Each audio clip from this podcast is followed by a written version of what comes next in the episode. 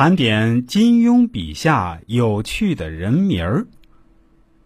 有这么一种说法，古龙的男名儿起得很好，比如西门吹雪、连城璧、叶孤城、李寻欢等，给人一种潇洒飘逸的感觉；而金庸的男名儿未免朴素了一点，郭靖、杨康、韦小宝、狄云；而在女名方面，古龙则稍随意，朱七七、慕容九。孙小红、周婷，而金庸的女名起的就十分讲究了。首先从仙气十足的王语嫣说起吧。其实一开始王语嫣并不叫王语嫣，而是叫王玉燕，玉做的小燕子。其实这也是有讲究的。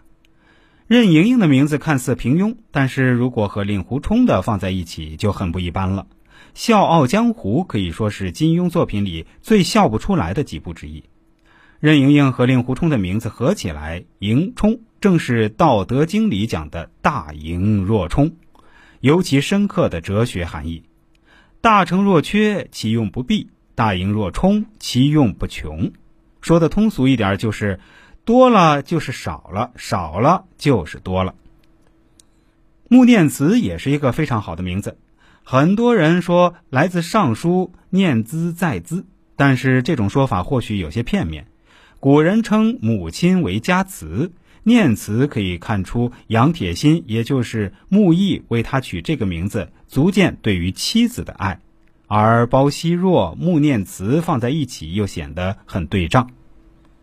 尤坦之和林平之的名字其实是一组，他们二人的名字都是反讽。这两个人人生路上磕磕巴巴，都被灭门，都遇上孽缘，最后眼睛都瞎了。尤坦之痴爱阿紫，落得个草木残生，炉铁铸，终于成为铁面人。他痴心不改，把眼睛给了阿紫，最后和阿紫一起跳崖，可以说是一见阿紫误终生。林平之遇人不淑，先是家里被灭门，接着遇人不淑。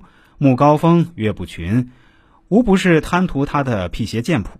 为了复仇，最后不惜去练这个辟邪剑谱，甚至还杀了一心喜欢自己的大师姐岳灵珊。周芷若是极上等的名字，白芷和杜若都是云梦中香草的名字。这样的名字用在黑化以前的周芷若身上，倒是蛮有仙气的。更多精彩内容，欢迎大家关注我的微信公众号“周易面相大叔”，也可以添加我个人的微信 QQ，都是七幺八幺五三二九二。感谢各位的收听，也欢迎喜欢听我们节目的朋友啊，分享给您身边的亲人、同事、朋友都来听听，功德无量。